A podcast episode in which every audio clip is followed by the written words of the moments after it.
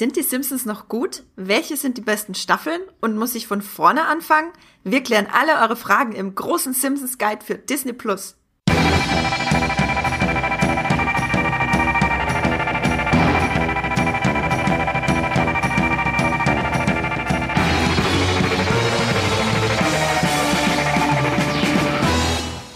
Hallo und herzlich willkommen zu unserem Muipilot Podcast Streamgestöber, eurem Podcast über die besten und manchmal auch die schlechtesten Filme und Serien bei all den Streaming-Anbietern da draußen, die ihr so abonniert habt, von A wie Apple TV Plus bis Z wie Netzkino und heute sind wir, ich lache, ist mein Intro, das ich mir lange ausgeklügelt habe. Heute sind wir bei Devi Disney Plus. Äh, wir machen das immer wie so Stadtland Fluss. Einer sagt einen Buchstabe und dann äh, nehmen wir den Streamingdienst.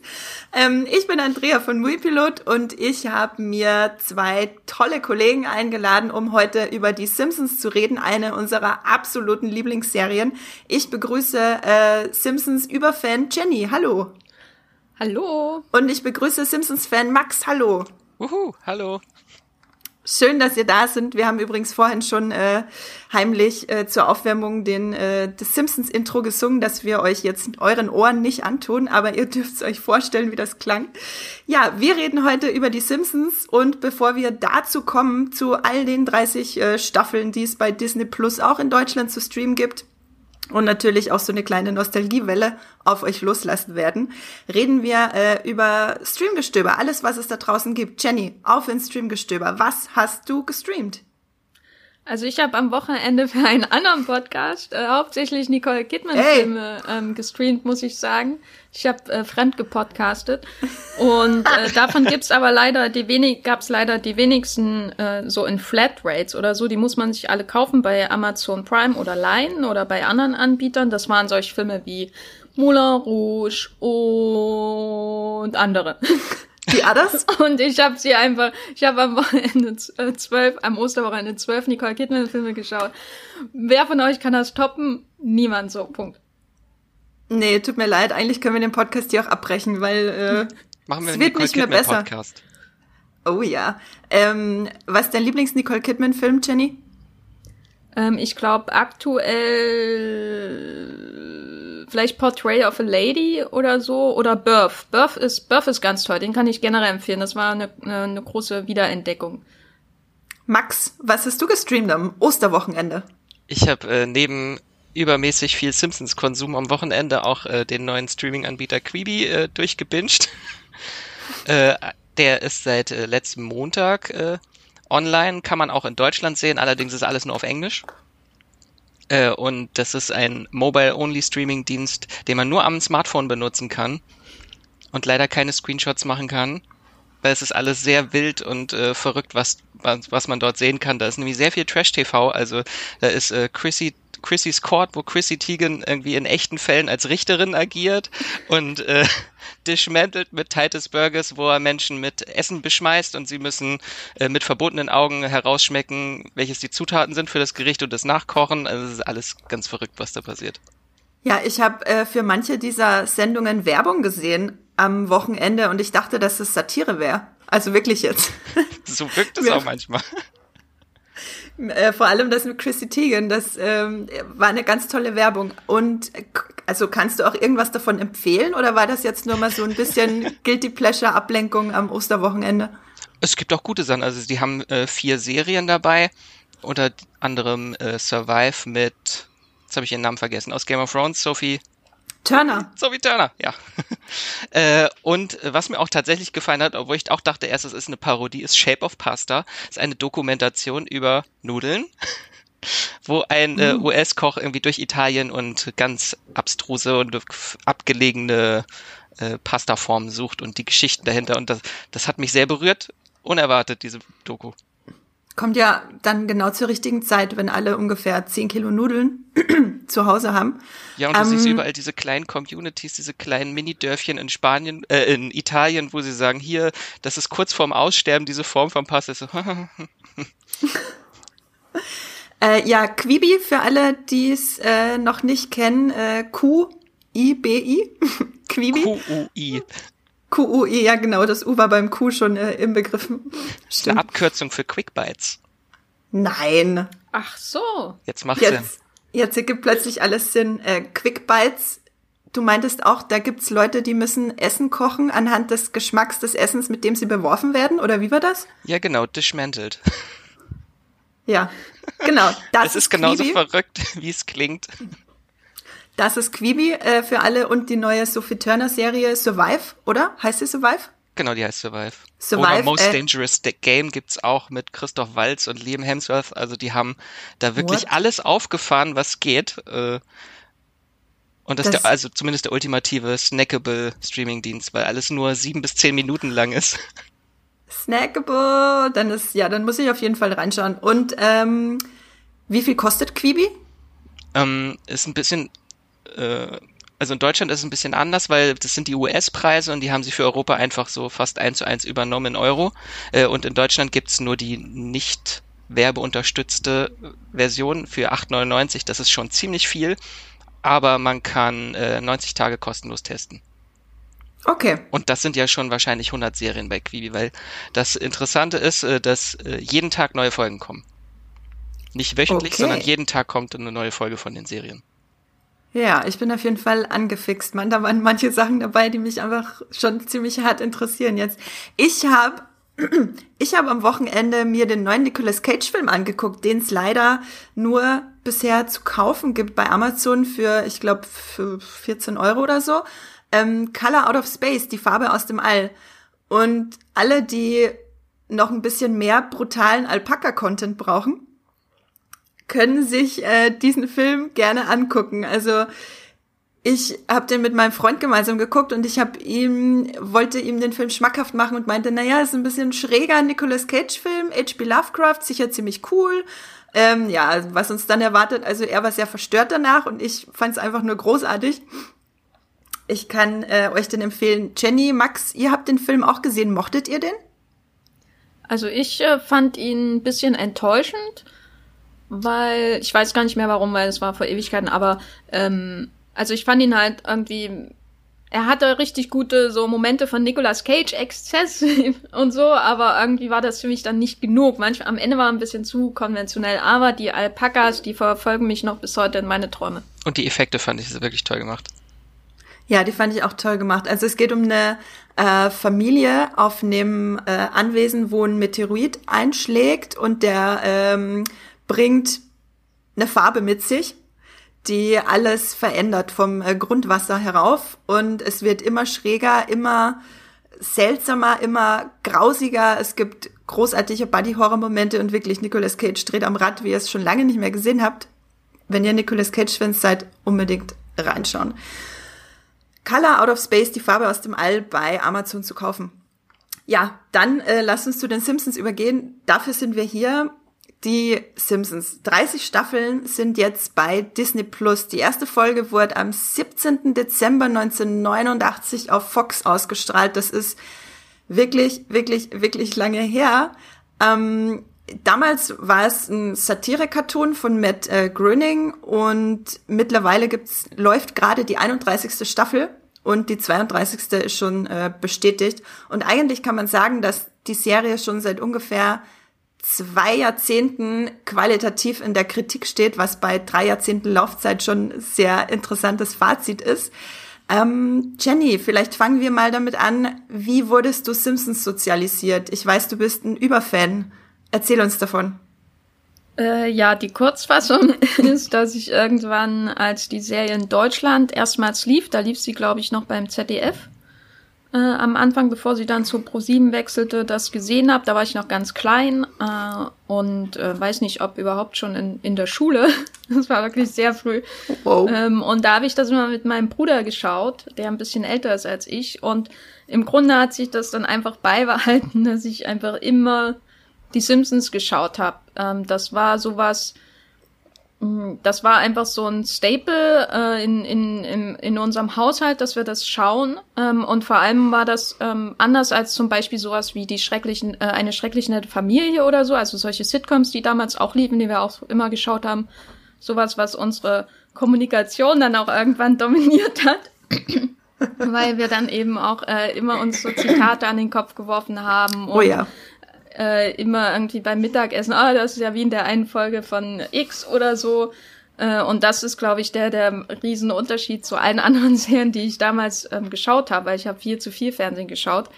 Dass die Simpsons so, so auch bestimmen natürlich, wie man redet, welche Referenzen man hat und das war dann bei mir so einer der Gründe, warum sich das einfach festgesetzt hat, viel, viel tiefer festgesetzt hat als ähm, andere Serien aus der Zeit. Max, wie war das bei dir?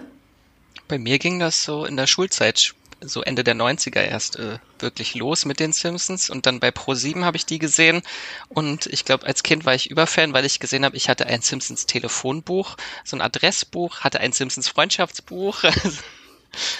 Ich kann mich nicht mehr ganz erinnern, aber ich scheine ein großer Simpsons-Fan gewesen sein, zu sein schon damals. Äh, und so richtig los ging's dann, als die DVDs rauskamen. Da habe ich dann die alten Staffeln auch alle wirklich komplett äh, so am Stück nachgeholt, immer nach und nach. Sehr cool. Ähm, bei mir verhält sich das äh, ja auch so ähnlich wie bei Jenny auf jeden Fall. Ich habe das auch immer mit meinem Bruder gemeinsam geguckt. Und zwar jeden Tag nach der Schule. Also das war, glaube ich, das das große verbindende Element zwischen mir und meinem Bruder, äh, abgesehen davon, dass wir im selben Haushalt mit denselben Eltern gewohnt haben, war, glaube ich, das größte verbindende Element die Simpsons. Ich habe, ähm, ich kann mich noch genau erinnern, das erste Mal, als ich die Simpsons gesehen habe, das war die Folge Der Teufelssprung ähm, die ja grafisch im Gegensatz zu vielen anderen Simpsons-Folgen sehr explizit ist, weil Homer sich da fiese Verletzungen äh, zuzieht. Und da war ich viel zu jung und das hat mich extrem traumatisiert. Ich konnte erst wieder, als ich so 12, 13 war, die Simpsons gucken, ohne da üble Gefühle dabei zu haben aber dann wirklich jeden Tag nach der Schule zwei Folgen bei Pro7, dann, also ich bin ja in Österreich aufgewachsen, dann haben wir zu ORF geschalten, haben da zwei Folgen geguckt und dann haben wir wieder zu Pro7 geschalten und dort zwei Folgen geguckt und am nächsten Tag davon wieder die Wiederholung. Und das war so ein endloser Kreislauf, ähm, der über Jahre hinweg ging, weswegen ich von, ich sag mal so, den ersten äh, elf, zwölf Staffeln wirklich jede Folge also unzählbar oft gesehen habe und auch dieses Simpsons-Zitate waren einfach so der gewöhnliche Sprachgebrauch, könnte man sagen. Und ich habe jetzt mit Disney Plus nach vielen, vielen Jahren die Simpsons äh, wiederentdeckt. Jenny, wie war das bei dir? Hattest du eine lange Simpsons-Pause?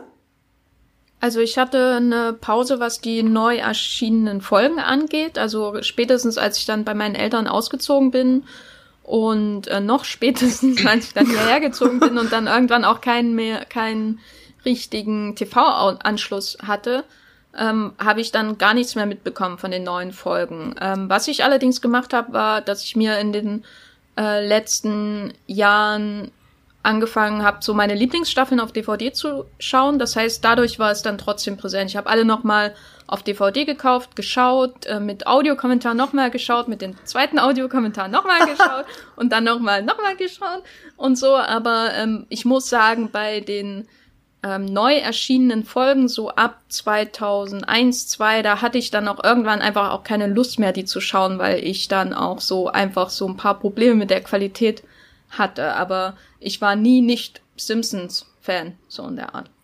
Wann, weißt du noch, bei welcher Staffel du aufgehört hast, sie regelmäßig zu verfolgen ungefähr? Also Staffel ist schwer auszumachen, aber es gab so ja. bestimmte Folgen, ich glaube in der elften oder zwölften Staffel, wo da irgendwie die dann so ein Pferd kriegen und das dann geschminkt wird wie ein Punk. Und da dachte ich, jetzt reicht's. ein guter Punkt, um abzuspringen, Max. Ich weiß, du hast äh, ziemlich lange durchgehalten, oder? Ja, ich bin immer noch dabei.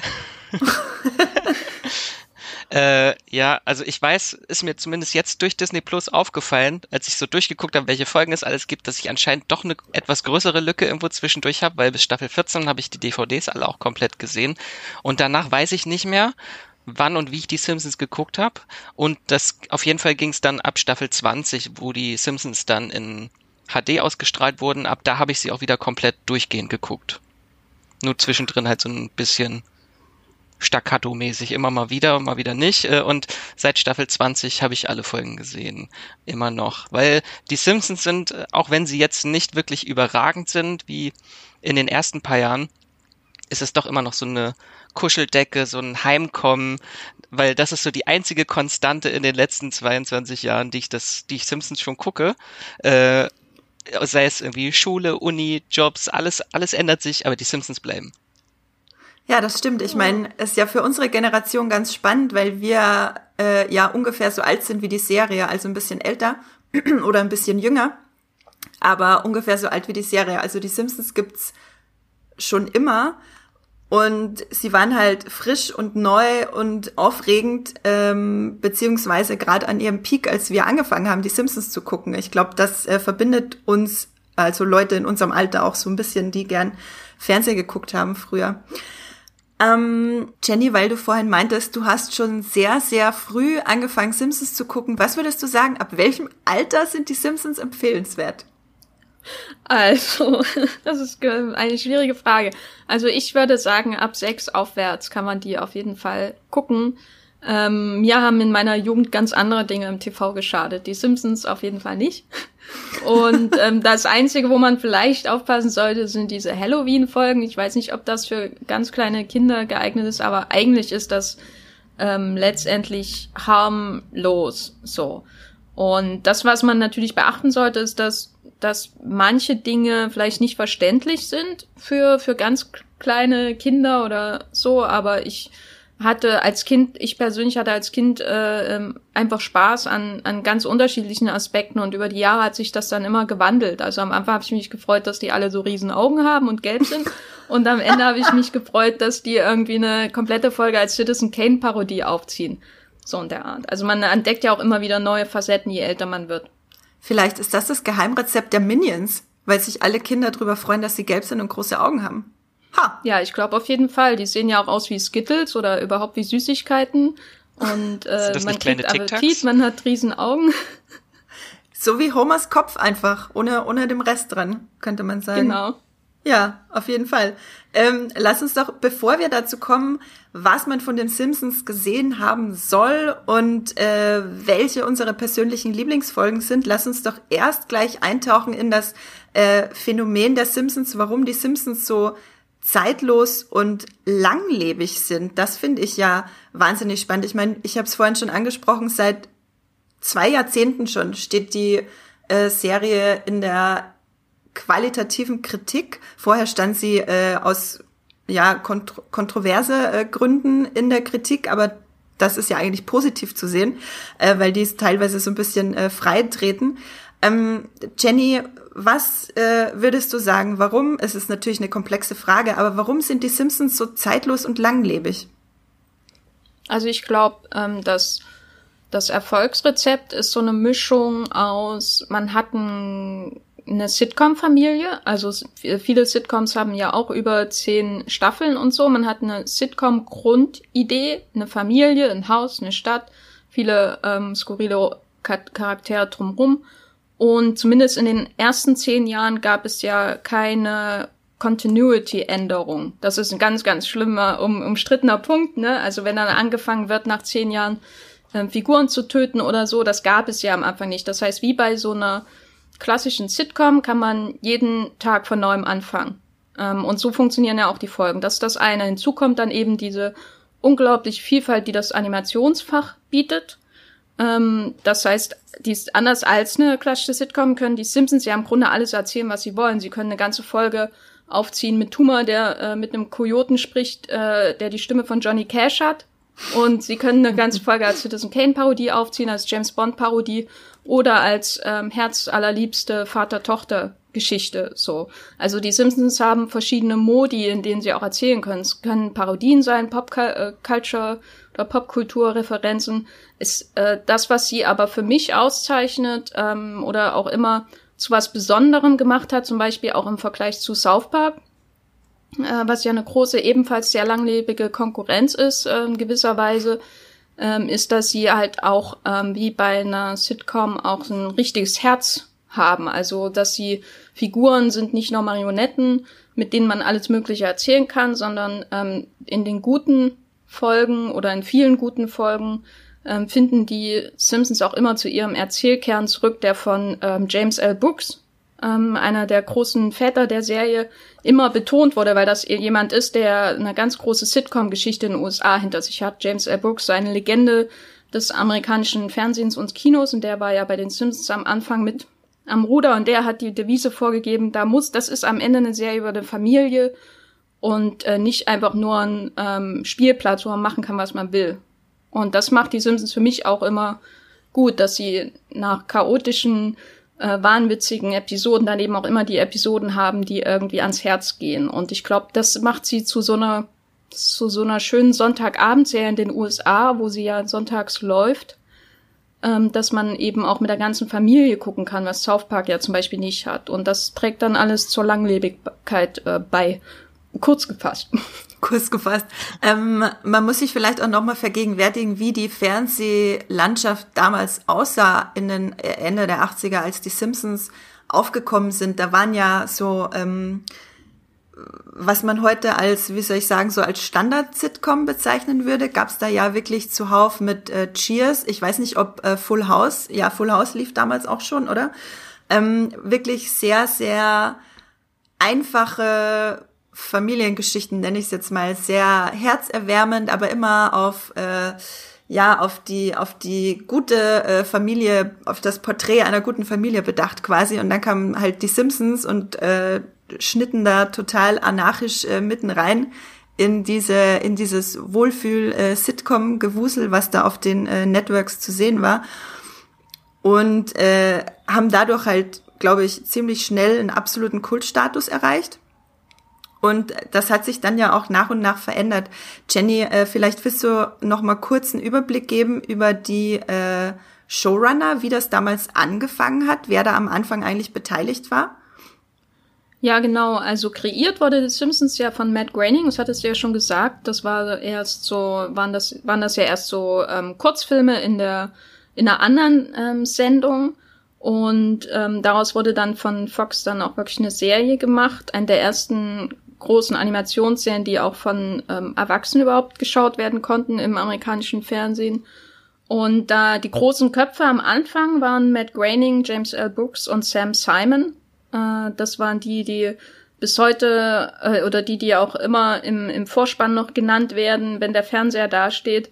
Und ähm, in den Folgejahren war dann der Modus immer so, dass alle äh, zwei Jahre die Showrunner gewechselt haben was dann auch zu einer ständigen Erneuerung irgendwie geführt hat, so im Ton. Also in den ersten Jahren waren das eben die drei, dann in Staffel drei und vier Al Jean und Mike Rice, danach ähm, David Merkin, äh, Bill Oakley und Josh Weinstein und dann so ab ähm, 9 12 bis 12 kam dann diese Mike Scully-Ära, die sehr, sehr umstritten ist. Und ähm, dann kam Al Jean, äh, der schon mal Showrunner war, ab Staffel 13 wieder zurück und ist quasi bis heute der Kopf der Serie, wenn man so will.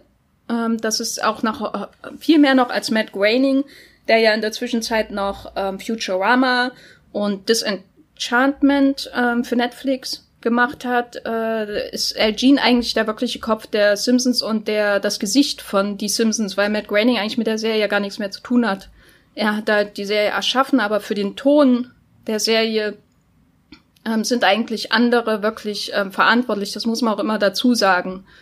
Ähm, vor allem natürlich die Autoren, aber eben auch Leute wie äh, Gene und Mike Rice, die so die, die klassischen Staffeln dann äh, ab der dritten Staffel, wo die Simpsons wirklich ihren Ton finden, das, was wir heute mit ihren, ihnen assoziieren, ähm, geprägt haben. Elgene, genau. Max, was macht, äh, du meintest ja vorhin schon, es ist für dich so ein bisschen eine Kuscheldecke und einfach immer da gewesen. Was macht für dich denn so ein bisschen die, die Zeitlosigkeit und Langlebigkeit von den Simpsons aus? Mm, das kommt auch darauf an, was man bei den Simpsons erwartet. Bei mir, ich mag auch unglaublich diese Popkulturreferenzen und äh, es gibt natürlich immer wieder Popkultur und die Simpsons äh, passen sich immer der neuen Ära so ein bisschen an. Also sieht man auch, dass irgendwann haben die Simpsons auch alle Smartphones, obwohl ja theoretisch nie Zeit vergangen ist seit den 80ern. Äh, und das, das macht's halt irgendwie für mich aus. Jetzt nicht unbedingt diese ganzen Gastauftritte, die nerven tatsächlich manchmal ein bisschen. Sowas wie Lady Gaga, das glaube ich eine der schlechtesten, wenn nicht sogar die schlecht bewertetste Folge von den Simpsons, die es gibt. Aber halt, äh, auch wenn in den letzten zehn Jahren die Staffeln oft halt nur so Mäh-Folgen dabei sind, gibt's trotzdem auch immer wieder wirklich gute Folgen, wie die Lego-Folge oder gab in der 29. Staffel eine Folge, wo sie das Ende von äh, Six Feet Under parodiert haben, wo ich tatsächlich auch direkt weinen musste. Nur mit Simpsons-Figuren. Also die haben immer wieder tolle äh, Einfälle, auch trotzdem immer noch. Ja, lass uns doch mal kurz bei dem, äh, also es gibt ja ein paar Sachen, die man als äh, Probleme identifizieren äh, könnte. Ähm, die Gast, Gaststars, weil du das gerade schon gesagt hast, ähm, können wir ein bisschen äh, vorspringen. Ähm, mir ist es auch aufgefallen, als Beispiel habe ich mir da mal notiert, äh, Tony Hawk versus Dustin Hoffman. ähm, es gibt ein Tony Hawk, äh, eine Folge mit Tony Hawk, ähm, wo ich habe mir eine Szene damit ange äh, davon angeguckt, wo dreimal der Name Tony Hawk fällt. Also so Tony, Tony Hawk fährt, glaube ich, Bart zur Schule. Ich weiß nicht mehr genau, welche Folge das ist. So, äh, danke Tony Hawk, tschüss Tony Hawk. Wer war das? Ach, das war Tony Hawk. Ähm, so sehen halt viele Gastauftritte aus in den, äh, also in den letzten zwei Jahrzehnten oder in den letzten 15 Jahren. Wohingegen ähm, ein Gegenbeispiel ist der äh, Gastauftritt von Dustin Hoffman in der 19. Folge der zweiten Staffel. Das ist die Folge der Aushilfslehrer, wo halt wirklich eine, also eine meiner absoluten Lieblingsfolgen, wo einfach eine Her wo ein herzerwärmender Charakter geschrieben wurde für Dustin Hoffman, ein äh, Aushilfslehrer von Lisa, der ja quasi ähm, ja eine Lebensweisheit mitnimmt, die sie wahrscheinlich nie mehr vergisst. Äh, Jenny, wie ging's dir denn mit den Gaststar-Auftritten?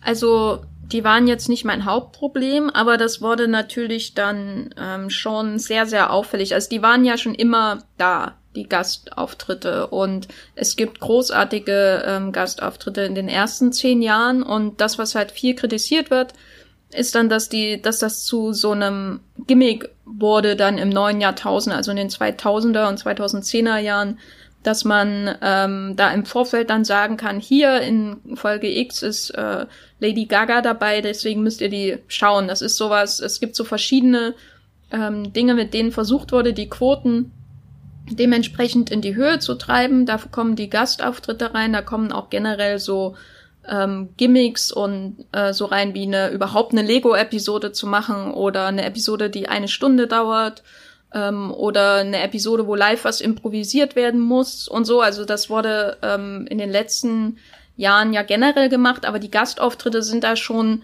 glaube ich, noch ein richtig gravierendes Problem auch geworden, einfach weil das das Erzählen auch verändert. Ne? Das ist in jedem, das reißt einen ja auch raus, weil die Serie ja selber immer da, dann noch darauf aufmerksam macht, dass da ein Gaststar da ist und den nicht, dem nicht einfach, wie du ja schon ähm, angemerkt hast, eine gute Rolle schreibt. Ähm, das heißt aber nicht, dass alle Gastauftritte in den letzten 20 Jahren irgendwie daneben sind oder so. Also ich habe äh, gestern noch ein paar Folgen so nachgeholt, ähm, die auf besten Listen aus den letzten Jahren empfohlen wurden und ähm, da waren dann auch immer gute dabei. Da waren auch Gastauftritte dabei, die ich ziemlich clever fand. Also es gibt zum Beispiel so eine ähm, Folge, wo Humor äh, Filmpiraterie betreibt und ähm, die der ganzen Nachbarschaft den neuen Radioactive Man äh, Film zeigt und dann kommt er vor Gericht und da ist dann Judd Apatow da als Judd Apatow äh, und man hört richtig seine Stimme und dann ergibt das natürlich auch irgendwie wieder Sinn, dass er als Judd Apatow da ist. Aber dann gibt's eben auch ähm, viele Folgen, wo man das Gefühl hat, aha, da haben sie jetzt mühsam eine Folge herumgezimmert um den Gastauftritt herum und das ist dann ein Problem, ja. Ja, kannst du noch mal ganz Entschuldigung, äh, ich wollte Jenny noch mal sagen, kannst du noch mal ganz kurz erklären, wer Judd Apatow ist und was er für Filme gemacht hat für den Kontext? Ach, Chad Apatow ist ähm, der Regisseur von Superbad und äh, Funny People und vielen, vielen anderen Filmen mit Seth Rogen.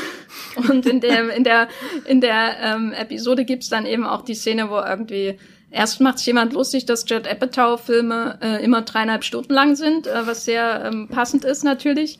Äh, und dann, äh, dass das der einzige Grund ist, warum Seth Rogen Arbeit hat. Und dann ist, sitzt dann halt Seth Rogen, der ja auch in Superbad und Funny People und was weiß ich, ähm, für die äh, 40-Year-Old Virgin äh, mitgespielt hat.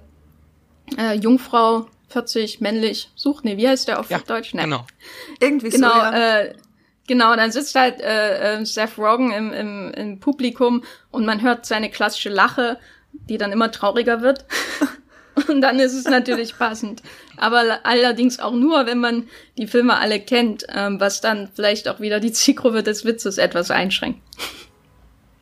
Ich glaube, man muss aber auch immer ein bisschen unterscheiden, weil Gaststars gibt es natürlich, in jeder Folge gibt es Gaststars und es ist so der Unterschied, mhm. ob sie komplett neue Rollen spielen oder wirklich sich selber spielen oder sich selbst parodieren, weil zum Beispiel Glenn Close ist einer der besten Gaststars von Die Simpsons, sie spricht Mona Simpson in den, im Original und das würde man im, in der deutschen Synchronfassung merkt man das natürlich gar nicht, also da merkt man das nicht, aber dann sowas wie jetzt in einer jüngsten Staffel, äh, in der jüngsten Staffel sind zum Beispiel die Russo-Brüder treten als sich selbst aus und versuchen äh, Bart Simpson davon abzuhalten zu spoilern und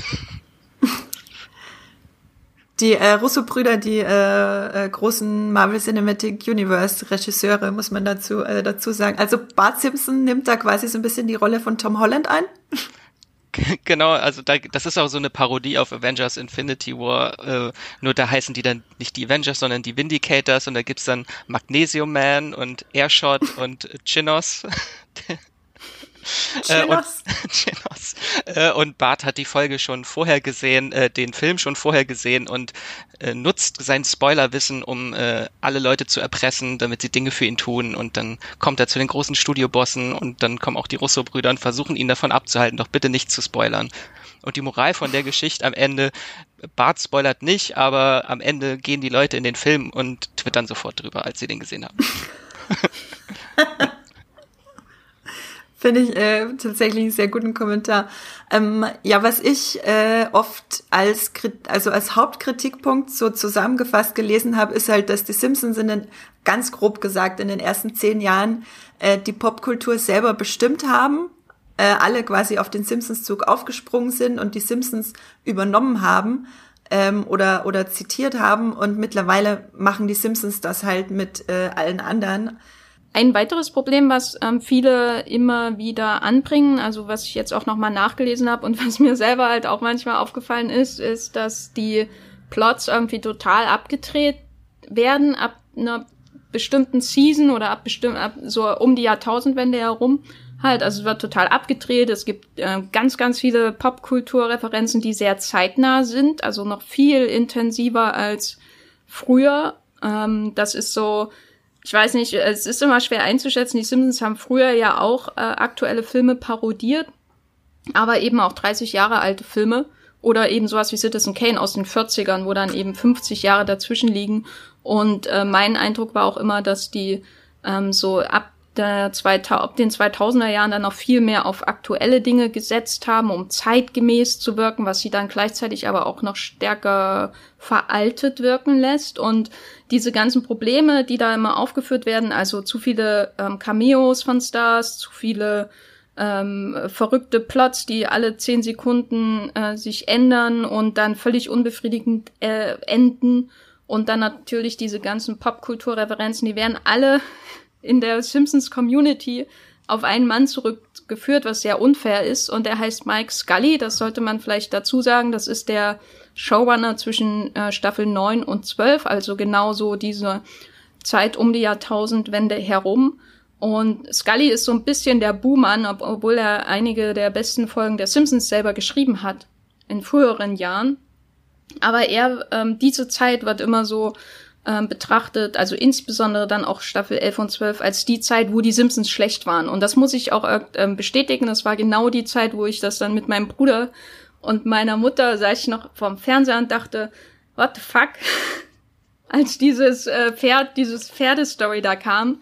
Ähm, oder aber die Folge, eine, die mir ganz, ganz schlimm im äh, Gedächtnis geblieben ist, die Folge, wo Mord Flanders stirbt, ähm, weil das der erste oder einer der ersten Figurentote nach ähm, Zahnfleischbluter Murphy, äh, diesem Jazzlehrer von Lisa war, der der ähm, wirklich in der Serie Continuity wurde. Also es wurde dann, sie war halt auch in der Folge danach tot und ähm, wie damit umgegangen wurde, weil er wirkte super zynisch, Humor ist an ihrem Tod schuld und solche Sachen und denkst, wie kann die Serie eigentlich danach noch irgendwas erzählen? Ähm, und einer der, der Gründe dafür, dass diesen gravierenden Wandel war, ist einfach, dass ganz, ganz viele Autoren weggegangen sind, weil nämlich 1999 eine Serie namens Futurama Premiere gefeiert hat. Und das darf man wirklich nicht unterschätzen. Da sind ganz viele Autoren generell weggegangen, viele sind zu Futurama gegangen und dann steht da Mike Scully da und muss irgendwie dieses Flaggschiff von Fox äh, äh, in den USA irgendwie weiterführen. Und auf ihn hagelte es dann ein, was die Kritik angeht.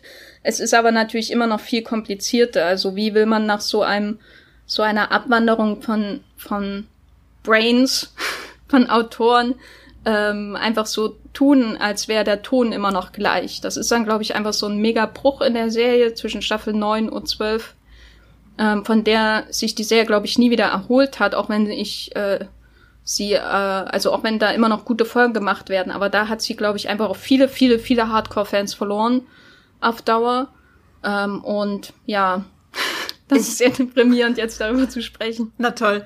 Ähm, aber on the bright side, nee, eigentlich nicht bright side, aber äh, on a lighter note, ich finde es ja einfach nur vollkommen selbstverständlich, dass es irgendwann einen Bruch gibt, äh, wenn ganz, ganz viele von den ursprünglichen Leuten weggehen, beziehungsweise äh, den Bruch hätte es, also in irgendeiner Form hätte es irgendwann den, den Qualitäts- ich sage jetzt einfach mal neutral Umschwung auch gegeben, wenn die alle geblieben wären, weil du kannst ja eine gewisse oder einen gewissen Moment, ein gewisses Momentum kannst du ja auch nicht ewig aufrechterhalten. Also die, ich sag mal ungefähr die ersten äh, acht Staffeln, was da halt geleistet wurde an äh, Popkultur, war ja auch einfach eine Reaktion auf das, was damals geschehen ist. Also da, sie wollten ja auch einfach Schwung und Satire und ähm, solche Sachen einfach in ja in in Primetime reinbringen und in die äh, Standard-Sitcoms, die halt damals liefen. Und nachdem die Simpsons lang genug gelaufen sind und selber zur Popkultur wurden, ist es ja auch selbstverständlich, dass du das Momentum nicht aufrechterhalten kannst. Und dann wurde halt Mike Scully das überlassen in diesem Moment, wo es das einfach nicht mehr ging. Und ja, und jetzt sagen alle erst dran schuld. Also ich finde das auch so ein bisschen unfair. Und interessant finde ich auch, dass dann in Staffel 13 ja El Chin, der schon in Staffel 3 und 4 gemeinsam mit Mike, äh, Mike Rice Showrunner war, das wieder übernommen hat, nachdem er zwei äh, kleinere Fehlschläge hatte mit anderen Serien. Äh, und seitdem, also seit Staffel 13, er quasi das Zepter hat, der halt auch vorher schon an zwei Staffeln beteiligt war, die halt alle äh, sehr hoch loben.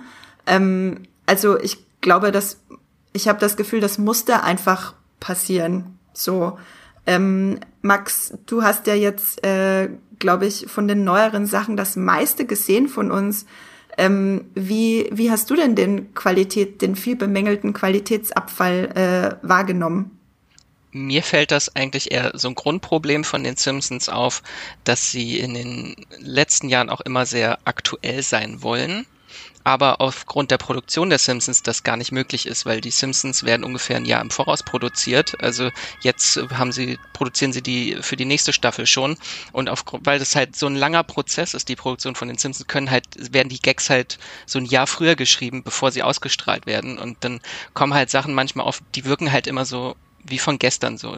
Die Lacher von letztem Jahr werden nochmal aufgewärmt äh, und da fahren sie eigentlich nur ein bisschen, können sie gegenlenken mit den Couch-Gags, weil die dann recht zeitnah produziert werden. Die sind ja auch recht kurz. Und das nervt mich halt ein bisschen an den Simpsons. Das ist so, was South Park komplett anders macht. Die sind ja wirklich immer hochaktuell, weil die innerhalb von sechs Tagen eine Folge produzieren.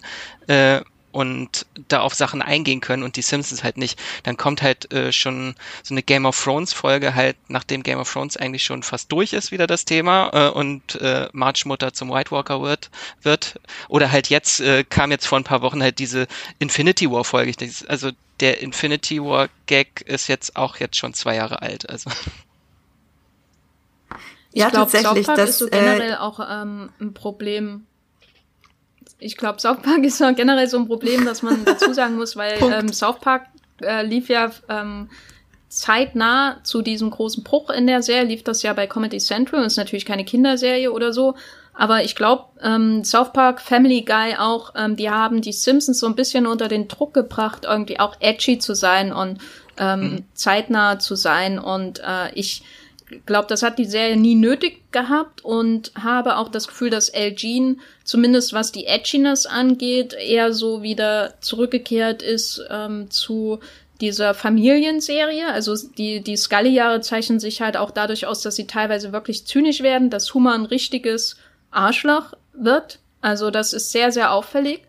Äh, und unter Jean wird das dann wieder zurückgeschoben. Aber diese Aktualität, äh, die Zeitnähe, das kann ich halt wirklich gar nicht nachvollziehen, warum die noch daran festhalten, weil zum Beispiel eine andere Fox-Serie wie Bob's Burgers, die ich ganz toll finde, sowas ja. auch gar nicht braucht und äh, eigentlich manchmal noch viel mehr Simpsons-Feeling ähm, bringt als ähm, bisweilen die Simpsons selbst. Ja, tatsächlich. Ähm, ich glaube, das liegt daran, weil Bob's Burgers einfach nicht so zynisch ist, weil äh, dieser Zynismus, der sich da bei den Simpsons entwickelt hat, ähm, einfach nicht da oder nicht in der Form da war, die ersten paar Staffeln. Und bei Bob's Burgers äh, fühlt sich das deswegen ähnlich an wie bei den Anfängen der Simpsons, wo die einzelnen Simpsons-Figuren schon natürlich Parodien waren, aber einfach auch irgendwo noch echte Menschen darstellen sollten, was ja mittlerweile so ein bisschen verloren gegangen ist, habe ich zumindest das Gefühl. Es wirkt alles einfach so ein bisschen äh, hohl oder so ein bisschen na, oberflächlich. Es irgendwie ist nicht so viel dahinter, auch was die äh, was viele Witze betrifft, habe ich das Gefühl, dass die Pointe einfach schon äh, fünf Sekunden früher kommt als bei den äh, alten Folgen, wo da irgendwie immer noch einer und noch einer draufgesetzt wurde.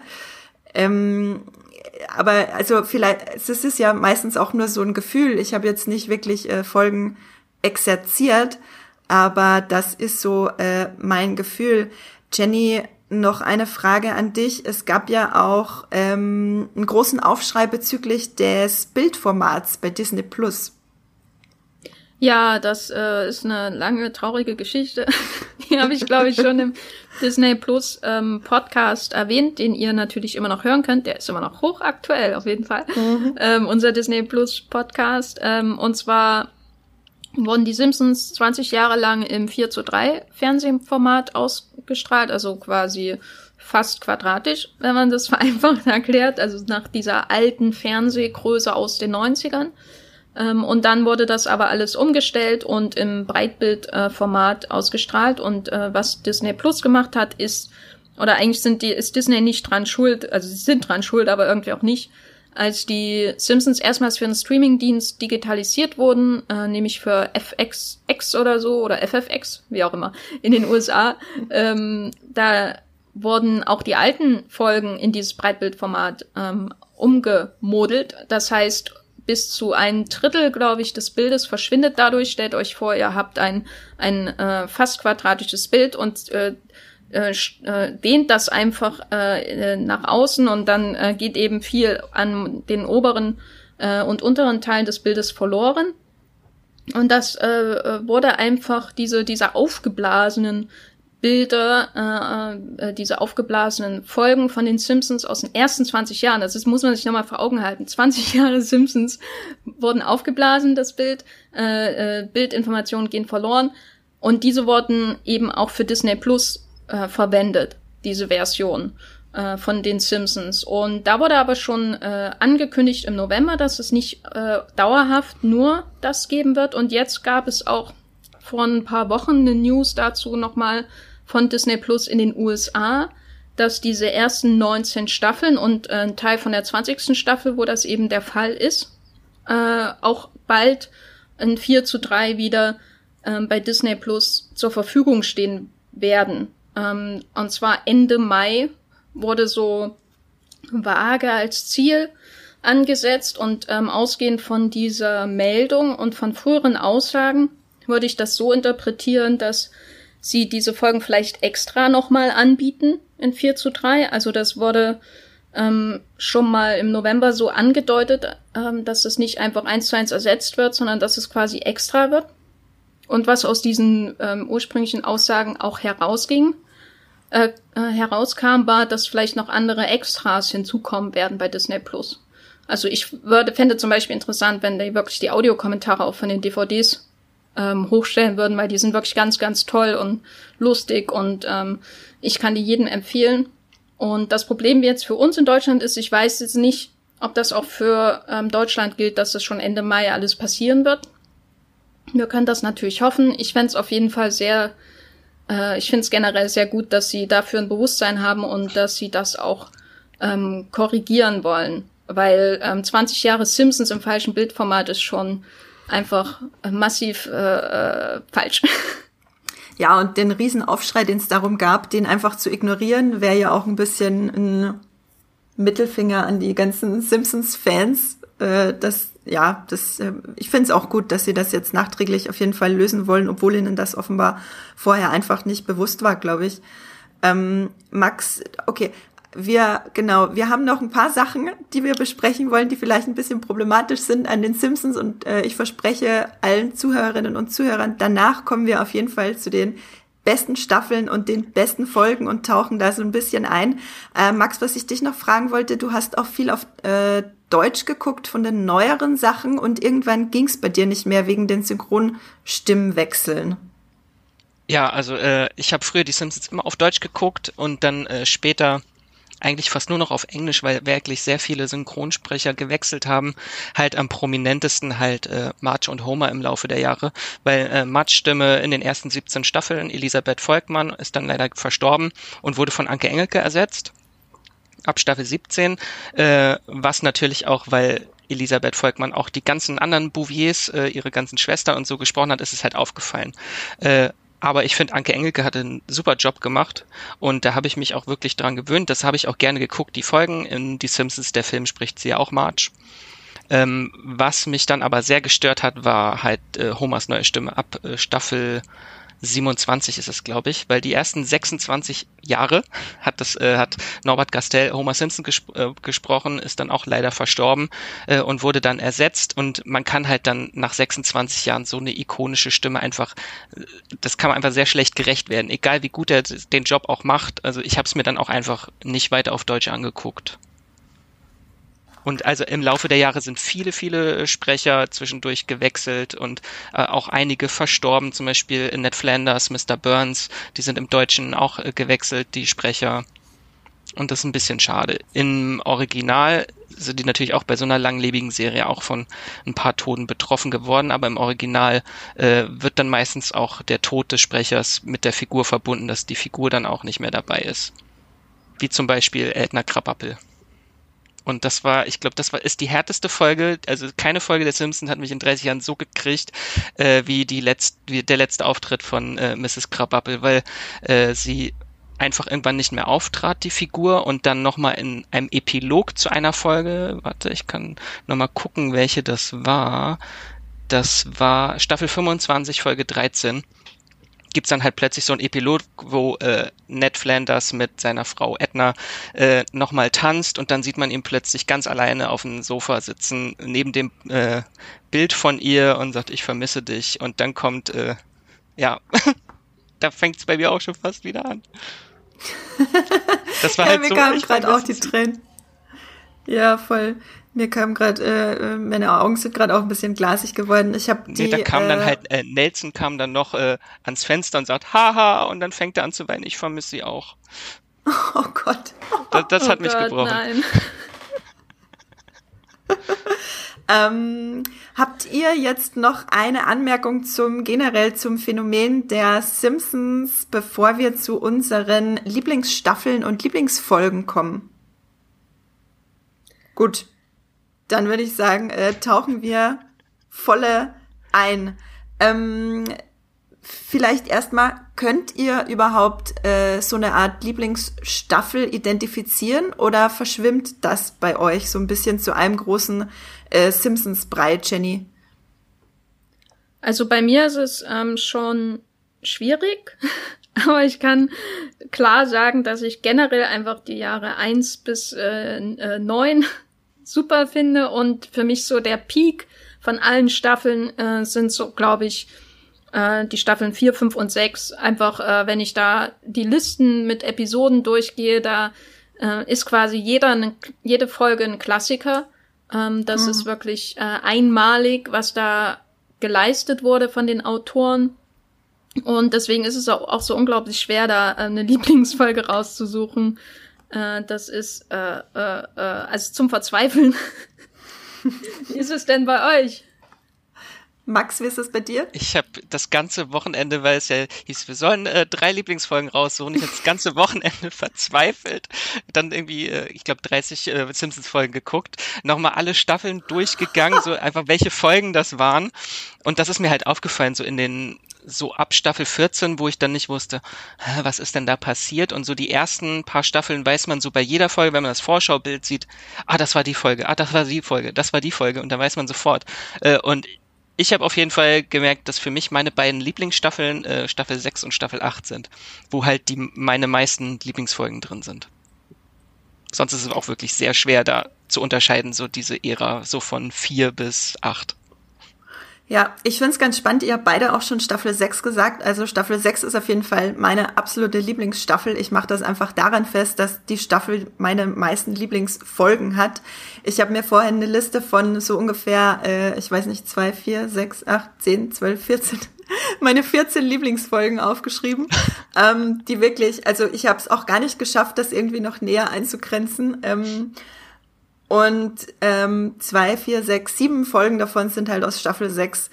Da finde ich auch wirklich, fast jede Folge ist für mich auch einfach ein Klassiker. Und ich frage mich manchmal aber, ob das nicht ein bisschen unfair ist, weil ich äh, rein von meinem Sehverhalten, weil ich als Teenager einfach so wahnsinnig viel Wiederholungen von den Simpsons geguckt habe und daher halt einfach diese Staffeln so oft gesehen habe, ob sie mir deswegen, also ob ich sie deswegen so gut empfinde. Ähm, ich frage mich halt, wie das wäre, wenn ich heute noch immer so viel Simpsons gucken würde, wie ich es damals geguckt hätte, aber mit den neueren Staffeln, vielleicht wird das dann anders aussehen. Ähm, äh, ich kann auf jeden Fall sagen, dass Staffel 6 äh, so viele ähm, ikonische Folgen hat, wo da weiß ich auch gar nicht, wo ich wirklich anfangen sollte.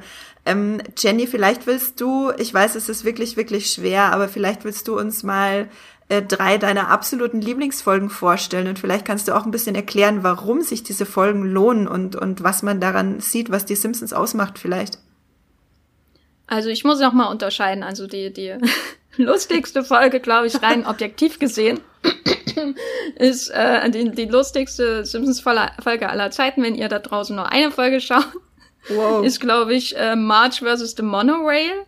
Ähm, das ist aus der vierten Staffel ist wirklich, ähm, das ist ähm, einfach, also ähm, Wahnsinn. äh, das ist, die heißt auf Deutsch Homer kommt in Fahrt. Ach, die deutschen Titel machen mich fertig. ja. Aber ist für mich, ist für mich nicht meine, meine, eine meiner Lieblingsfolgen, weil, weil mir da, bei der Folge ein bisschen das Herz äh, fehlt, außer natürlich mein Herz, das jedes Mal aus, aufgeht, wenn äh, Leonard Nimoy aus Star Trek, der Mr. Spock kommt und äh, sich wegbeamt am Ende. Äh, ganz, ganz toll. Genau, das ist die, die zwölfte Folge aus der äh, vierten Staffel. Meine Lieblingsfolgen sind aus der fünften Staffel, glaube ich, Kap der Angst, am Kap der Angst, das ist Cape 4 mit E am Ende. Ähm, das ist einfach für mich eine, äh, wirklich die, die perfekte Filmparodie, ähm, die gleichermaßen, gleichermaßen zeitnah wie zeitlos ist, weil es kam natürlich damals Kap der Angst ins Kino, aber der, die Folge ähm, parodiert natürlich auch den Original. Kap der Angst Film mit Robert Mitchum und Gregory Peck, wo äh, diesmal äh, Sideshow Bob, also Tingle Tangle Bob, äh, die die Rolle von dem psychopathischen Robert Mitchum übernimmt, der äh, den den Simpsons beziehungsweise Bart äh, in das Zeugenschutzprogramm folgt als Familie Thompson, was sich Homer Simpsons nicht merken kann.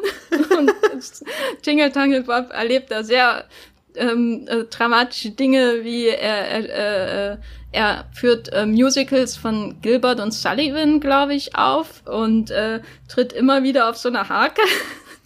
Und oh allein wenn ich daran denke, wie lang der Witz ist, ähm, drehe ich einfach durch. Das ist äh, wirklich eine fantastische Folge. Genau. Meine nächste Lieblingsfolge ist ähm, auch eine Filmparodie aus der achten Staffel, glaube ich. Ähm, das verlockende Angebot äh, You Only Move Twice. Das ist die James Bond Parodie, wo Homer einen ganz tollen Job bekommt äh, in einer anderen Stadt. Äh, und äh, das sein sein Boss ist ein Bond-Bösewicht. Hank Scorpio. und James Bond. Genau, James Bond äh, kommt auch drinnen vor. Ähm, er, eher unglücklich, weil Humor dem Bösewicht hilft, aus Versehen. Und da gibt's dann solche tollen Momente wie äh, wo kann ich eine Hängematte kaufen? Ja, im, Hänge, im Hängemattenladen X in der Hängemattenstraße. Oh, stimmt, Sie können einmal im Hängemattenbezirk gehen. Ach. Wenn Sie beim Rausgehen noch jemanden töten könnten, wäre ich Ihnen sehr verbunden. genau, das ist äh, auch eine extrem tolle Folge. Genau. Ähm, und äh, eine, die mir immer ans Herz geht, weil ich mich sehr stark mit Lisa identifiziere, oh ja. ist äh, Ein Sommer für Lisa, äh, wo oh. sie äh, einfach für, für die Sommerferien eine andere Identität annimmt, äh, ein cooles, zynisches äh, Kind wird, um Freunde zu finden ähm, und dann auch diese Batik-Shirts anhat, die in den 90er Jahren populär waren. Und ähm, ja, das ist eine Folge, die ist jetzt nicht so wahnsinnig lustig, aber die ähm, hat mich schon als Kind extrem äh, berührt und das ist noch bis heute so. Ich bin Lisa Simpsons Fan, äh, Simpson Fan und äh, werde immer zu ihr stehen. Genau, ein Sommer für Lisa heißt die, Summer of äh, Four Feet Two heißt der ähm, und ähm, das ist die 25. Folge aus der siebten Staffel. Genau, und da wollte ich noch erwähnen, drei Folgen sind einfach zu wenig. Es ist okay, ähm, du darfst Special ich, ähm, noch machen. ein Shoutout äh, machen will an die Doppelfolge Wer erschoss Mr. Burns, ja. äh, weil es einer der größten Cliffhanger der 90er Jahre war und für mich natürlich noch viel, viel wichtiger als sowohl der Cliffhanger in Dallas, wer ähm, Larry Hackman da erschossen hat JR. und äh, der hm? Wer hat JR erschossen? JR, genau, äh, oder der Cliffhanger in ähm, Star Trek Next Generation, wo äh, Picard ein Borg ist. Ähm, das ist für mich einfach eine, eine ganz tolle Folge, die ich erwähnt haben will, ist der Cliffhanger das Finale von der sechsten Staffel mhm. und die erste Folge von der siebten Staffel. Wer erschoss Mr. Burns? Eine, eine, eine Auflösung, die euch alle schockieren wird. Und Teil 2 ist auch großartig, die äh, gab so eine Twin Peaks Hommage, wo dann äh, Chief Wiggum irgendwie in dem roten Raum ist und äh, Lisa dann halt rückwärts spricht und das ist unglaublich witzig. Ich werde äh, nie vergessen, wie ich diese Folge das erste Mal gesehen habe. Ich meine, mittlerweile also ich habe es ist ja äh, Staffel 6, Staffel 7, also habe ich es ungefähr 20 Mal gesehen. Aber ich werde nie vergessen, wie ich es das erste Mal gesehen habe und wirklich so hart mitgefiebert habe, wie noch nie vorher bei den Simpsons, wer zur Hölle Mr. Burns jetzt erschossen hat. Weil äh, man fragt sich ja schon, man kennt diese Charaktere alles so gut und man kann sich einfach nicht vorstellen, dass es irgendwer von denen getan hat, weil damals waren sie ja schon noch äh, grundmenschlich, diese Figuren so. Und ja, also für alle, die es nicht gesehen haben, äh, ich spoiler jetzt nicht. Aber ich glaube, wenn ihr den Podcast hört, dann wisst ihr die Auflösung und ich finde es einfach nur großartig und ja, äh, ja, der Lolly. Oh, herrlich. Äh, Max, äh, wie, was sind denn deine drei Lieblingsfolgen und warum? Meine Minimum drei Lieblingsfolgen. Ja. Ähm, fangen wir vorne an. Bei äh, Staffel 6 ist äh, Treehouse of Horror die, das, das fünfte Horror-Special. Habe ich auch das ist das Beste von allem und als großer mhm. Horrorfan die äh, Shining beziehungsweise Shinning Hommage, weil sie dürfen Shining nicht sagen wegen der Rechte. Und also die ist einfach so großartig die Folge. Äh, und was gab's da noch in der Folge? Zeitreisen, dann so eine Soylent Green äh, Parodie und dann halt das abartigste Ende einer Simpsons Folge überhaupt, als Boah. die Simpsons von dem äh, bösartigen Nebel gehäutet werden und dann eine Nummernrevue aufführen. Ja, also großartig, als Bart am Ende von äh, seinem Albtraum aufwacht von Nightmare Cafeteria, wo die Lehrer äh, die Schüler essen, äh, langsam äh, zu Essen verarbeiten und die Lehrer dann alle äh, so stark zunehmen von den äh, Schülern und äh, Bart aufwacht und die ganze Familie in seinem Bett steht und Homer zu ihm meint, ach, du musst, du musst von nichts Angst haben, außer vor diesem grauenvollen Nebel, der äh, alle Leuten, äh, allen Leuten die Haut abnagt. Ja, diese, also diese Folge hat so viele tolle Gags, wie wir haben alle ein Stückchen Uta in uns. Und ja, mein äh, Lieblingspart von dieser Folge ist tatsächlich äh, das Mittelstück, und zwar die Zeitreise-Episode, äh, ähm, wo Homer äh, zu Beginn seine Hand äh, im Toaster stecken hat den Toaster los wird und dann nochmal seine Hand im Toaster stecken hat, was mein persönlicher Lieblings-Simpsons-Gag aller Zeiten ist. Ich kann noch gar nicht genau erklären, warum. Und dann den äh, Toaster ausbaut aus Versehen zu einer Zeitreisemaschine und dann in der Zeit zurückreist und sich dran erinnert, was sein Vater Abe Simpson an seinem Hochzeitstag zu ihm gesagt hat. Auch ein großartiger Gag. Und zwar, wenn er jemals in der Zeit zurückreisen sollte, dann muss er aufpassen, nichts zu verändern, weil die kleinste Veränderung könnte die Zukunft, äh, könnte die Zukunft stark beeinflussen. Äh, Entschuldigung, Max, ich habe gerade deine. Äh, ich sehe, das ist auch ein deiner, einer deiner Lieblingsfolgen. Ich habe gerade deinen Auftritt toppetiert, äh, aber dann muss ich es nachher bei mir nicht mehr sagen. Okay, äh, Entschuldigung, mach weiter. Ähm, dann äh, aus Staffel 7, äh, der behinderte Homer. Ich finde diese Folge so großartig. Homer möchte um äh, im Homeoffice arbeiten zu können, äh, unglaublich dick werden in kürzester Zeit, um als behindert äh, angesehen zu werden von der Arbeit. Und die ist so großartig, diese Folge, weil er dann wirklich versucht, alle möglichen Kalorien möglichst schnell zu sich zu nehmen. Und es gibt dann immer den äh, Test, wenn du etwas gegen eine, ein Stück Papier reibst und es durchsichtig wird, dann kannst du es essen. Und ich glaube, das mache ich auch ab und zu. Ähm, also schmierst du, schmierst du den Burger auch gegen die Wand? Also kann man die Scheiben reinigen. Das. Äh, und dann trägt er halt diesen Mumu und das ist einfach so ein ikonisches Bild, wie er mit diesem fluffigen Kleid irgendwie rumrennt und äh, als er dann, äh, weil er zu Hause arbeitet und eigentlich immer nur eine Taste drücken muss zu Hause, macht er dann so ein äh, ich weiß, ist das so ein Kippschalter, so ein komischer Vogel, den er benutzt, damit der für ihn immer die Taste drückt. Das geht natürlich schief und der Reaktor steht irgendwie kurz vorm Explodieren und dann muss er schnell irgendwie die Service-Hotline anrufen, aber äh, er wählt dann die Nummer und dann kommt die Ansage, die Finger, die sie zum Wählen benutzen, sind zu fett.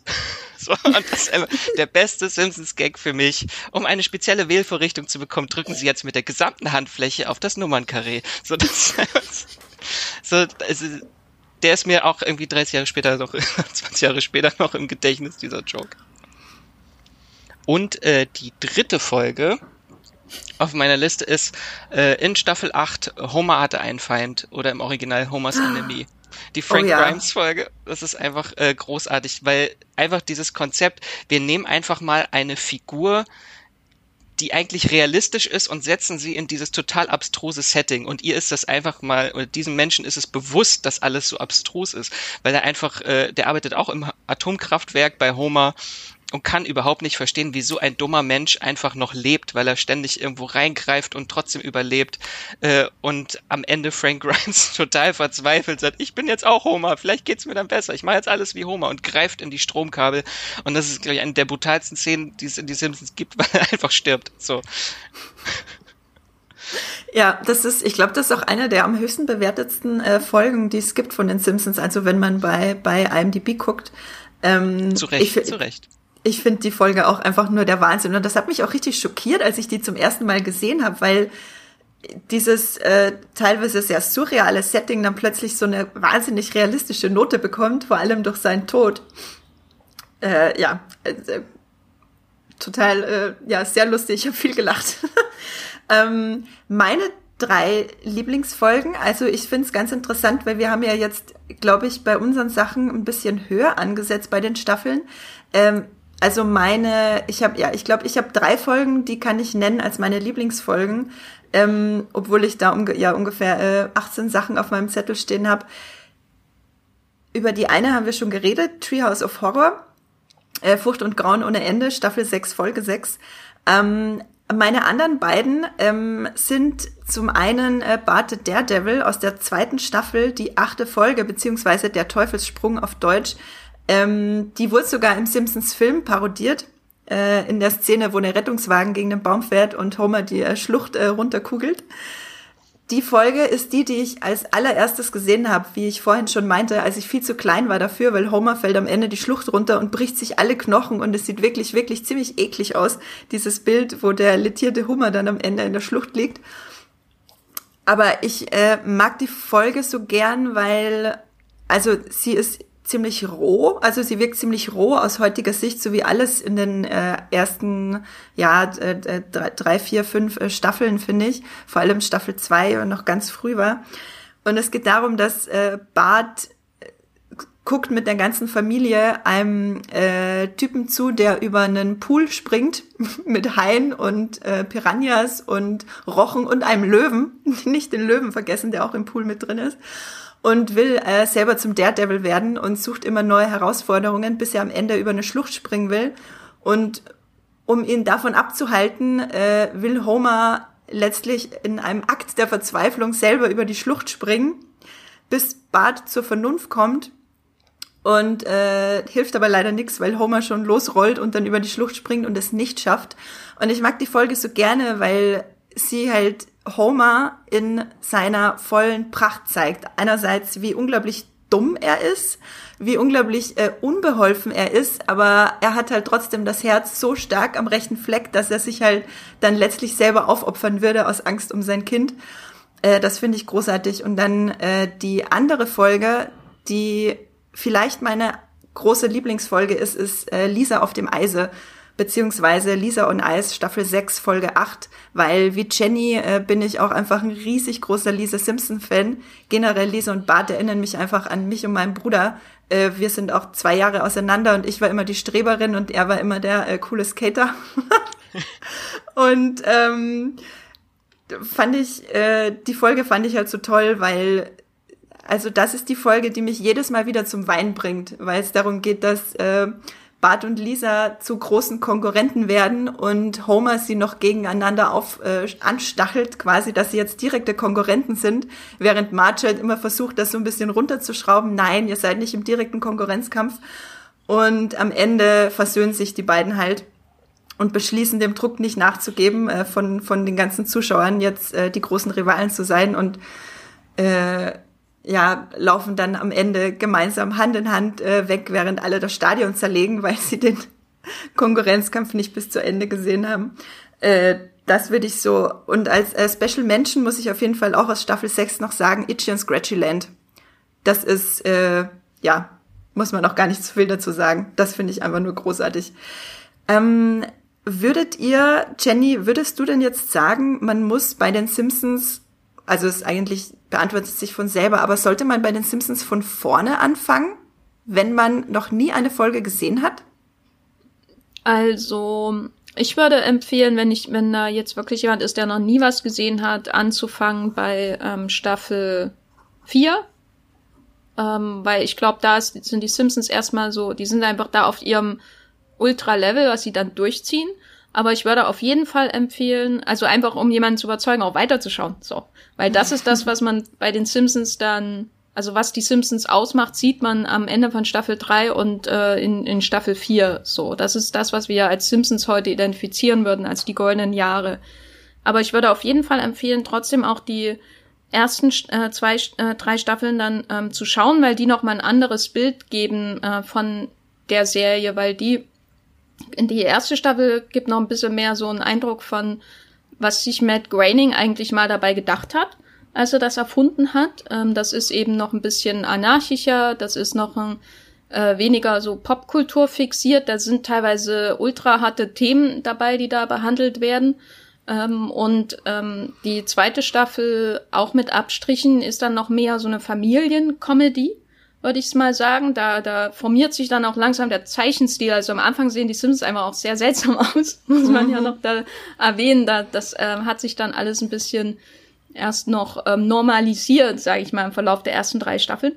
Ähm, und die, die ersten so zwei, äh, drei Staffeln haben noch viel mehr diese Betonung des Herzfaktors, dieser Familienserie. Das ähm, verliert die Serie ja in diesen ersten zehn Jahren nicht völlig. Das ist immer da aber am Anfang wirkt es noch mehr wie eine Familienserie ähm, als später dann, wo dann eben auch elaborierte Filmparodien stattfinden und so weiter. Also ich würde sagen, fangt mit der vierten an, wenn ihr noch nie eine Folge gesehen habt. Und wenn euch das zu zany, zu verrückt schon ist, dann schaut lieber mal die ersten Staffeln.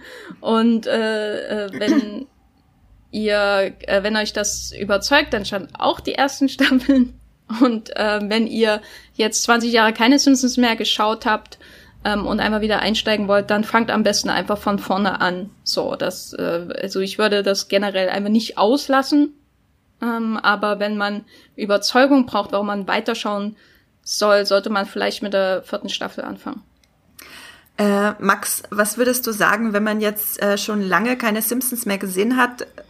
Kann man auch bedenk unbedenklich äh, bei den späteren Staffeln einsteigen, um einfach mal so ein bisschen wieder den Simpsons Flair aufzusaugen?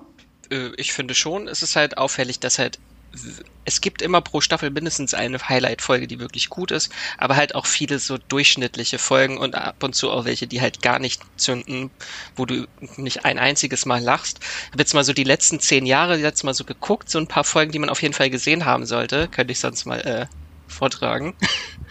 äh, zum Beispiel Staffel äh, 22 fand ich großartig. Folge 14, Angry Dad the Movie ist äh, eine Fortsetzung zu einer Folge aus Staffel 13, wo Bart so einen kleinen äh, Cartoon über seinen Vater äh, zeichnet.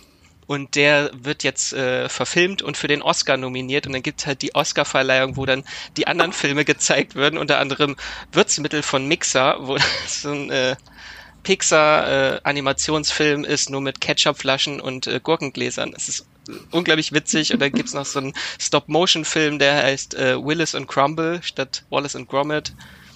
Was sie dann halt wirklich auch mit Knetfiguren gemacht haben. Das, also die ist sehr charmant, die Folge. Äh, und natürlich äh, Staffel 13, wir sagen ja immer, die Simpsons sind eigentlich endlos, aber wenn, wenn es ein Serienfinale geben würde, dann wäre das in Staffel 23, Folge 9. Das war das perfekte Serienfinale. Äh, und zwar das äh, Weihnachten die nächste Generation, Holidays of Future Past, wo wir so eine Zukunftsversion von den Simpsons sehen, vielen Jahren in der Zukunft. Und die ist einfach sehr berührend, weil es dann auch so ein äh, klärendes Gespräch zwischen äh, Bart und Lisa gibt im Baumhaus, wo sie als Erwachsene beide mit gescheiterter Ehe und kommen mit ihren Kindern nicht klar und sich dann wirklich nochmal irgendwie in den Arm nehmen und sagen, ja, ich hab dich lieb und hab dich immer geliebt, so. Und das ist einfach sehr, das wäre so ein schönes Serienfinale gewesen. Und war halt tatsächlich. Das haben die auch, das genau, haben die da auch extra so gemacht, ne? Genau, weil es gab so äh, Vertragsverhandlungen, äh, die ein bisschen kritisch waren zu der Zeit und das haben sie dann erst als äh, Serienfinale auch geschrieben tatsächlich. Und es gibt noch in der 25. Staffel, hatten wir vorhin schon mal erwähnt, diese Cine, äh, Cinema Piratiso Folge, wo Homer äh, Filmpirat wird. Oder Folge 20 in Staffel 25, die, die Lego-Folge, wo die Simpsons alle in Lego-Figuren sind. Im Deutschen heißt die Folge auf dänische Steine können sie bauen. Dazu sage ich jetzt mal nichts. toll. Und das war die 55. Folge übrigens. Äh, Brick Like Me im Original. Uh. Die fand, also die fand, habe ich auch nochmal geguckt am Wochenende. Die war wirklich lustig. Da habe ich auch wirklich viel gelacht. Oder Staffel 26, das große Crossover von den Simpsons und Futurama wie sie es betitelt haben mit uh, A Show Out of Ideas teams up with a Show Out of Episodes. Äh, also, also, die fand ich auch wirklich toll, weil äh, dann die Figuren aus Futurama wie der Terminator in, in, die Vergangenheit reisen müssen, um Bart aufzuhalten, dass er irgendwie in die Zeitkapsel niest, weil durch seine DNA dann so kleine grüne Monster in der Zukunft äh, erscheinen, die die ganze Welt erobern. Das war sehr, sehr, war sehr, sehr lustig. Äh, und äh, Staffel 27, äh, da gab es un unter anderem auch diese Improvisationsfolge, wo die letzten drei Folgen der äh, die letzten drei Minuten der Folge waren äh, live übertragen, äh, also live eingesprochen, improvisiert. Das war so, ja, kann man gucken, einfach so für das Konzept halt ganz witzig, aber ich fand die Folge an sich jetzt nicht witzig. Äh, und Staffel 27 ist auch äh, die Folge Barthood, wo sie Boyhood äh, persiflieren. Die fand ich auch, also das ist auch so, so eine Herzepisode, weil es halt um die Vater-Sohn-Beziehung von Homer und Bart geht und dann so in verschiedenen Etappen, wo Bart irgendwie halt mit neun Jahren, mit zehn Jahren, mit zwölf Jahren, mit 15 Jahren bis zum Erwachsenenalter, so diese Beziehung zwischen den beiden, die war sehr schön. Das auch, da sieht man halt auch, dass die Figuren halt immer noch äh, auch, also immer noch Herz haben und auch die Figuren äh, sich weiterentwickeln. Sieht man so in den jüngeren Staffeln, steht auch sehr oft der, die Ehe von Homer und Marge im Vordergrund, dass die beiden immer öfter Krisen haben und äh, aber trotzdem immer wieder durchstehen und für die Kinder und für sich zusammenbleiben und doch sich lieben. Das finde ich halt sehr schön gelöst. Und äh, Staffel 29 hatte ich vorhin schon erwähnt, äh, der Tod steht ihm gut. Äh, das war die Six Feet Under Folge. Der Tod steht ihm gut. Ähm, spoilert quasi das Six Feet Under Finale?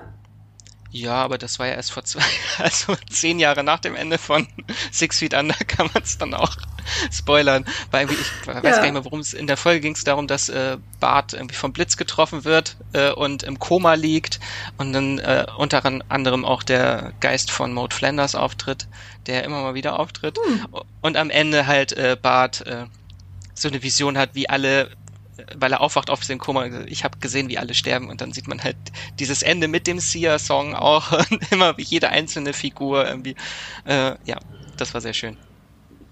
Großartig. Ich habe auch noch äh, äh, zwei Folgen, die ich noch nachgeholt. Also ich habe auch gestern noch ein paar Folgen nachgeholt, äh, mhm. äh, die ein bisschen neuer sind. Ähm, und da würde ich noch empfehlen, ich glaube, die hatte Max nicht genannt, Eternal Moonshine of a Spotless Mind. Äh, das ist aus der 19. Staffel 2007 eine ähm, Vergiss mein nicht Parodie, also diesen Film mit äh, Jim Carrey und Kate Winslet, falls ihr euch dran erinnert.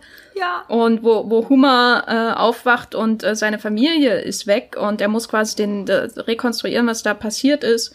Und die ist ähm, sehr, sehr experimentierfreudig. Es hat mir ähm, wirklich gut gefallen, wie da auch mit den Animationsmöglichkeiten so gearbeitet wird. Richtig ähm, beeindruckend, was sie da so rausgeholt haben. Vor allem, weil es halt nicht wirkt einfach wie eine Parodie, wo man durch, ähm, aha, das ist jetzt bekannt, äh, das kann der, der Zuschauer erkennt das wieder und dadurch entsteht der Gag, was ja auch oft bei Parodien so ist, sondern eher, ähm, das ist ein grobes Muster, das Original.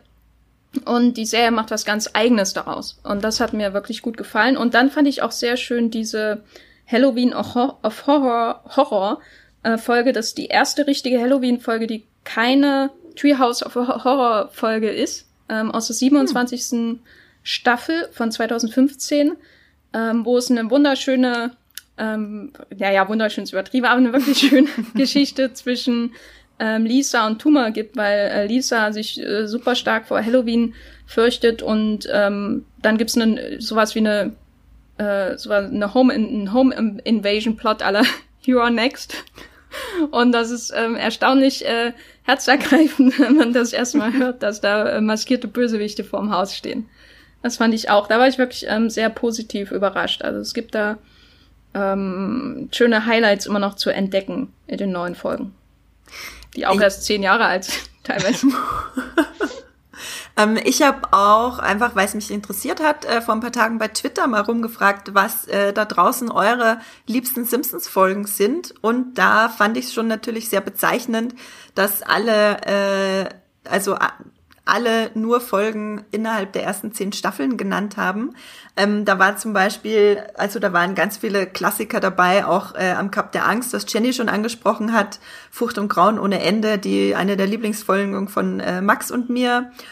Und ähm, fand es auch sehr cool, ebenfalls dabei war aus der vierten Staffel Folge 9 Mr. Plow einmal als Schneekönig, auch eine absolut legendäre Folge, wo Homer Simpson zum, äh, ja, zum Schneekönig wird, äh, aus der Not heraus quasi und Barney ihm dann das äh, Schneegeschäft abluchsen will. Und als sie sich am Ende verbrüdern, schmilzt der Schnee und keiner hat mehr was davon. Nicht ganz fantastisch. Ähm, gibt's auch, ich glaube, diese Jacke, die Homer da, diese Mr. Plow Jacke, die gibt's auch zu kaufen. Da habe ich auch schon Leute damit gesehen. Also das, das hat wirklich große Wellen geschlagen. Eine absolut herzzerreißende Folge ist aus Staffel 6, Folge 13 and Maggie makes 3 und Maggie macht 3. Also oh. quasi wie es ja, ihr hört Max, wie es zu Maggie Simpson äh, kam, quasi könnte man sagen. Ähm, genau, also wie, wie das äh, fünfte Familienmitglied, äh, äh, was da alles passiert ist. Rund um das fünfte Familienmitglied. Genau. Und jetzt muss ich hier kurz gucken. Genau, was ich auch sehr interessant fand, ähm, dass aus Staffel 10, Folge 7, äh, die ist mir auch in Erinnerung geblieben. Das war Lisa Gets an A, die, Gro Lisa, äh, die große Betrügerin auf Deutsch, wo Lisa anfängt, ein Videospiel zu spielen und deswegen bei einem Test schummelt und ähm, dann plötzlich eine Förderung der Schule davon abhängt, dass sie quasi das Geheimnis gemeinsam mit einem Schuldirektor und äh, Mr. Chalmers äh, für sich behält, dass sie geschummelt hat. Äh, Finde ich auch eine sehr coole Folge von äh, Staffel 10, also schon von ein bisschen später, wo es äh, die Simpsons schon unter Kritik stand. Und auch noch genannt wurde Homer und New York. The City of New York oh. versus Homer Simpson. Die erste Folge der neunten Staffel die ist auch wirklich absolut legendär. Ich denke, die habt ihr da draußen äh, und wie ihr hört, Max und Jenny auch alle gesehen und in Erinnerung. Genau, Homer. Oh, ja, ich, man muss gar nichts sagen. Guckt sie einfach an. Erste Folge der neunten Staffel äh, ist ganz großartig. Ja, Homer muss auf Toilette und ist dann im falschen Turm von den Twin Towers. also muss dann nochmal rüber. nochmal runter, nochmal rüber, nochmal hoch. Es ist so großartig, was ihm da alles passiert. Ja, ich glaube, wir sind äh, am Ende angekommen. Wir könnten noch ewig reden, aber der Podcast geht schon, der Podcast hat jetzt schon äh, äh, lange Überlänge. Ähm, habt ihr noch eine Folge, die ihr unbedingt loswerden wollt, jetzt zum Schluss unseres großen Simpsons Guides? Oh Gott, oh Gott. Also ich habe ich habe noch eine ich habe noch 20, aber ich habe auf jeden Fall noch eine, ähm, die ich äh, immer toll fand, und zwar Ralph liebt Lisa. Ja, der I Love Lisa. Oh Gott. Wo es, also was sehr zu Herzen geht tschu, tschu, und sehr tschu. dramatisch ist, weil Lisa ähm, ja seine äh, Zuneigung nicht ähm, erwidert. Aber was da natürlich auf ewig im Gedächtnis geblieben ist, ist äh, die, die Live-Ausstrahlung und das Tape davon, äh, wo man sieht, wie Ralph das Herz gebrochen wird und man kann so sekundenweise vorspulen. Ähm, und ähm, ja, Ralph ist einfach komplett unterschätzt als Figur, glaube ich. Der hat so mhm. ein riesen Humorpotenzial durch die Art und Weise, wie er nicht sprechen kann und einfach ähm, den IQ von Humor nochmal ähm, fundamental unterbietet. Ähm, das ist ähm, eine ganz tolle Folge. Ähm, natürlich wieder auch Lisa-zentrisch, so wie es sich gehört. Ja.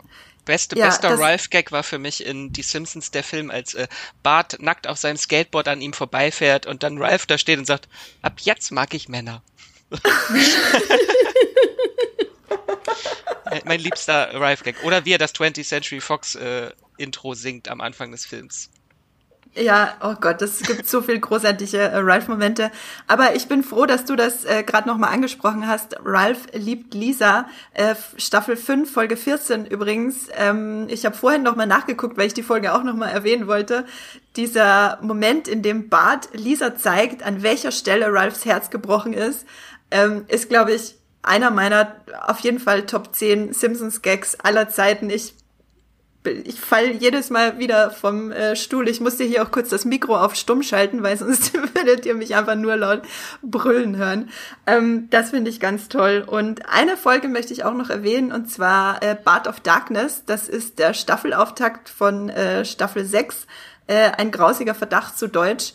Ähm, das ist auch, äh, da geht es auch sehr viel um Bart und Lisa, äh, vor allem um Bart. Er bricht sich den Fuß als sie äh, einen Pool bekommen zu Hause und alle Kinder äh, stehen plötzlich auf Lisa, weil sie diejenige mit dem Pool ist und Bart kann nicht in den Pool und beobachtet sie von seinem Zimmer aus und dann ersteht da eine ähm, äh, Fenster zum Hof äh, Parodie, eine Hitchcock, also was heißt Parodie, Hommage eigentlich, eine Hitchcock-Hommage, die äh, wirklich gelungen ist, wo Bart kurzzeitig glaubt, dass Flanders seine Frau umgebracht hat, äh, ein bisschen äh, Foreshadowing, könnte man sagen.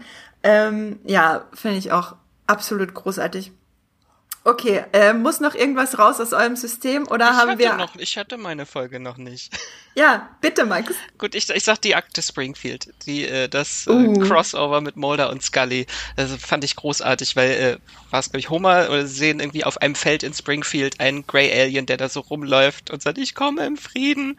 Äh, und dann kommen äh, Mulder und Scully nach Springfield, um das Ganze zu untersuchen. Und am Ende kommt raus, dass das Mr. Burns ist, der gerade irgendwie von seiner täglichen Behandlung kommt, wo er irgendwelche Sachen in die Augen gespritzt bekommt und deswegen halt so verwirrt durch die Gegend läuft.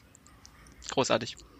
Großartig. Äh, vor allem der, der Ausweis äh, von, von Mulder ist ähm, zeitloses äh, Foto, glaube ich, wo er irgendwie halbnackt da liegt auf seinem FBI-Ausweis. Großartig. Und weil ich gerade äh, ein Camp Krusty T-Shirt anhabe, muss ich natürlich auch Camp Krusty, Krise im Camp Krusty noch erwähnen, der Staffelauftakt von äh, äh, Staffel 3. Genau. Ähm, ja, so, jetzt aber. Ich glaube, wir müssen einfach einen Schlusspunkt setzen, sonst äh, sitzen wir morgen noch da und haben 20-Stunden-Podcast aufgenommen. Ich ähm, bedanke mich bei euch beiden über äh, für diese großartige äh, Podcast-Folge. Es hat sehr viel Spaß gemacht, über die alten äh, Podcast-Folgen zu reden und so ein bisschen äh, zu gucken, was die neueren Staffeln falsch und auch richtig machen. Ähm, wenn ihr da draußen jetzt noch weitere Streamgestöber-Podcasts hören möchtet, dann kann ich euch, wie Jenny vorhin schon meinte, den Disney Plus Podcast empfehlen, wo wir Disney Plus auf Herz und Nieren geprüft haben.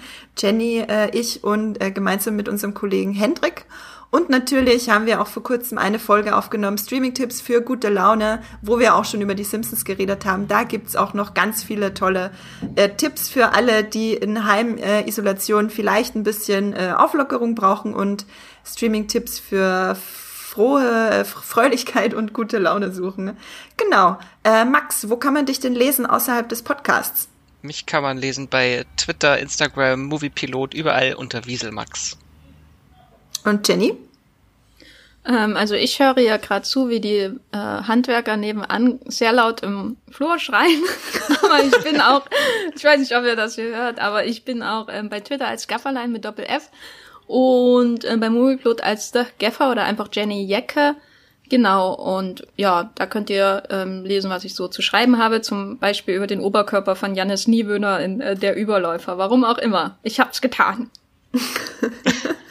ähm, ich höre die Handwerker übrigens nicht schreien, leider. Es würde mich jetzt auch interessieren, was da zu diskutieren gibt, aber du kannst ja mal rausgehen und sie fragen, was ihre liebste Simpsons-Folge ist. Weil das ich ich glaube, die sagen gerade irgendwie, ey, nicht so laut klopfen, hier wird ein Podcast aufgenommen. ähm, frag sie mal, was die liebste Simpsons-Folge ist. Ich glaube, das ist eine Frage, äh, die kann man einfach jedem stellen und es gibt immer eine Antwort. Ähm, ja, äh, danke an euch äh, zwei und ähm, falls ihr nicht noch eine Folge zu äh, nennen habt. nee, ich gehe jetzt meinen Flaming Mo trinken. Sehr gut. Ähm, na, dann sage ich Tschüss. Ciao. Tschüss.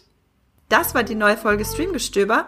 Abonniert uns bei Spotify, Apple und der Podcast-App eures Vertrauens und wir freuen uns auch ganz besonders über eure Bewertungen.